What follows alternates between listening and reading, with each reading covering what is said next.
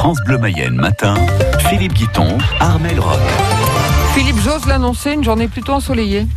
Ah, vous allez jusque-là, vous Bon, alors, euh, Je suis trop optimiste.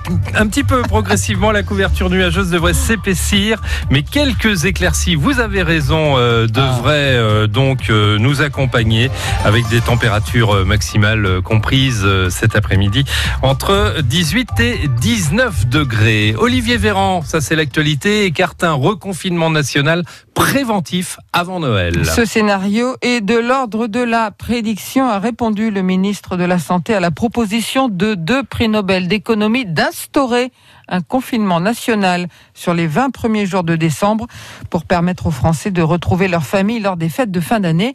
Quant à la mise en place d'éventuelles restrictions de déplacement pendant les vacances de Toussaint, ça dépend de ce que nous ferons lors des prochaines semaines, a indiqué le ministre. En attendant, en Mayenne, le dépistage se poursuit. Les deux unités mobiles seront encore déployées toute cette semaine. Aujourd'hui, sur la commune de Loiron-Ruillé et sur le parking de la cité administrative à Laval. Selon l'Agence régionale de santé, une vigilance accrue s'impose dans notre département où le taux d'incidence s'établit à 47,5 pour 100 000 habitants. L'épidémie de Covid a eu son lot de mauvaises nouvelles, mais il existe aussi de belles histoires, Armel. Ouais, comme celle d'Alexandre Vrac, le jeune entrepreneur, vient de lancer son épicerie ambulante, la Casa d'Épis. Avec son camion, il sillonne chaque semaine la Mayenne, la Sarthe et l'Orne pour proposer des produits de tous les jours aux habitants de ces communes qui n'ont plus de supérette. L'exemple d'une reconversion réussie. Moi, je viens de la charpente métallique, donc euh, rien à voir avec le commerce. Et avec ma femme, on a décidé de créer ça pendant le Covid, déjà pour rendre euh, service à mes voisins qui sont âgés. Et de fil en aiguille, on a, on a créé la Casa d'Épis. C'est vraiment le Covid qui a déclenché tout ça. Et puis, c'est même pendant le Covid que je démarre. Donc, euh, je vois là aux infos que beaucoup de commerces ou restaurants ferment, malheureusement.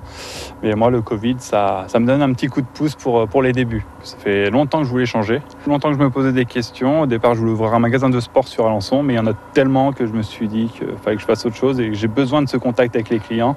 Ce qui me manquait dans mon précédent métier, c'était le contact, parler avec les gens. Je travaillais que en déplacement, donc je partais une semaine par-ci, une semaine par-là, donc c'était compliqué. Là, Même la vie de famille, c'était compliqué. Maintenant que je suis dans le coin, que je rentre tous les soirs à la maison, c'est plus simple pour tout le monde.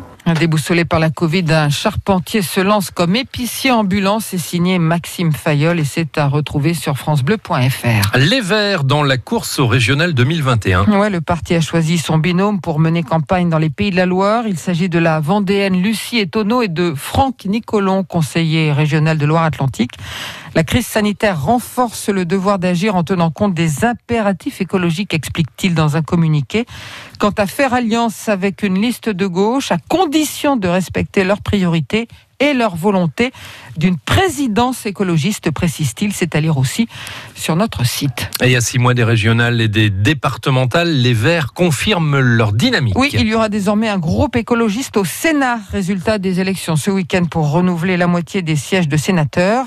À l'arrivée, les équilibres politiques ne bougent pas, mis à part donc cette nouvelle percée des écologistes qui dépasse le seuil de 10 sénateurs nécessaires pour former un groupe. Une nouvelle qui n'enchante pas les apiculteurs mayennais. Les députés planchent sur un projet de loi permettant la réintroduction temporaire des néonicotinoïdes afin de sauver la filière betterave. Ces insecticides sont interdits depuis deux ans chez nous. Leurs effets néfastes sur l'environnement, notamment sur les abeilles, sont connus. Alors forcément, nos apiculteurs sont inquiets pour leurs ruches, Clara Guichon. Oui, c'est le cas de Thierry Cocando, apiculteur professionnel à Courbeveille, une commune au sud-ouest de Laval. Il se rappelle des effets des néonicotinoïdes sur ces ruches quand ils étaient autorisés. On avait euh, des colonies en fait qui végétaient et qui ne produisaient pas de miel. On avait des soucis sur le couvain, donc euh, la partie naissante de l'abeille, où on avait des choses un peu bizarroïdes, certainement dues à ces insecticides-là. Et on s'aperçoit aujourd'hui d'une chose, c'est surtout qu'en termes de récolte, on voit la différence. Quoi. 10% de pertes en moins en deux ans. Alors pourquoi les remettre sur le marché? Ce n'est pourtant pas faute d'avoir alerté. Je suis apiculteur depuis plus de 20 ans, ça fait déjà plus de 20 ans qu'on se bat pour ça, et leur dire que nous, nos abeilles, elles souffrent avec ça. Le fait d'avoir retiré ces néonicotinoïdes, ça nous laisse une fenêtre de répit. Le projet de loi prévoit d'autoriser les néonicotinoïdes seulement pour la culture de betterave, mais l'apiculteur craint une dérive. Si vous autorisez une culture avec une autorisation de traitement, je vois pas pourquoi le maïsiculteur ou le céréalier n'aura pas le droit lui aussi de retourner à ces néonicotinoïdes pour assurer une protection de ses cultures. Le texte sera débattu à l'Assemblée nationale le 5 octobre prochain. Les dangers des néonicotinoïdes, on en parle aussi ce matin avec notre invité de 8h08, Michel Guillaume. Il est coprésident du groupement de défense sanitaire apicole de la Mayenne. Elle emploie 20 salariés, elle est basée en Sarthe et c'est elle qui est en charge de la restauration des vitraux de Notre-Dame de Paris. Gros plan ce matin sur la société Vitrail France à Neuville-sur-Sarthe. Reportage à 7 6h16. À 6h05 en attendant sur France Bleu Mayenne. À jamais dans l'histoire du cyclisme français, Julien Alaphilippe est devenu ce week-end champion du monde de cyclisme sur route. 29 ans, euh, pardon, 23 ans après le dernier sacre tricolore, c'était euh, en 1997 donc, et c'était Laurent Brochard.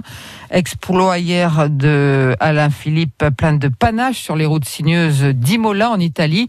À 28 ans, le Français affiche déjà un palmarès hors norme. Écoutez son émotion tard hier soir après sa performance. Ah oui, forcément sous l'émotion, forcément sous l'émotion. C'est c'est quelque chose qui va prendre du temps. Hein. Euh, voilà, je suis, je suis juste très fier de, l'équipe de France, euh, très fier de ce qu'on a accompli et aussi très fier d'avoir gagné euh, la course qui me faisait le, plus rêver. Quoi. Je, suis, le plus heureux hein, si j'ai donné des émotions, si les gens ont vibré. Euh, c'est peut-être parce que aussi on a fait une très belle course et euh, que la victoire a, a été euh, cherchée avec la manière. Et c'est vrai que j'ai tout donné, donc euh, j'espère que ça a plu aux gens. Et en tout cas, moi, je suis, très fier de ce qu'on a fait et, d'avoir euh, remporté la course qui me fait le plus rêver. Quoi. Euh, Julien Alaphilippe et l'équipe de France de cyclisme qui reprennent l'avion ce matin pour Paris. Ils sont attendus à l'aéroport de Roissy en fin de matinée. En bref, en National 3 de volley, victoire des garçons de l'ASPTT Laval 3-0 à Esbly Coupvray. Défaite en revanche pour les filles. 3-1 face au CPB Rennes et National 3 de basket. Une deuxième défaite consécutive pour les féminines du pays de Laval, 75 à 65 face à Rennes à venir. En foot, le Stade Mayennais s'est imposé 1-0 dans le derby face à Laval-Bourgny en Régional 1. Défaite pour l'ES Bonchamp, 5-1 devant Saint-Nazaire.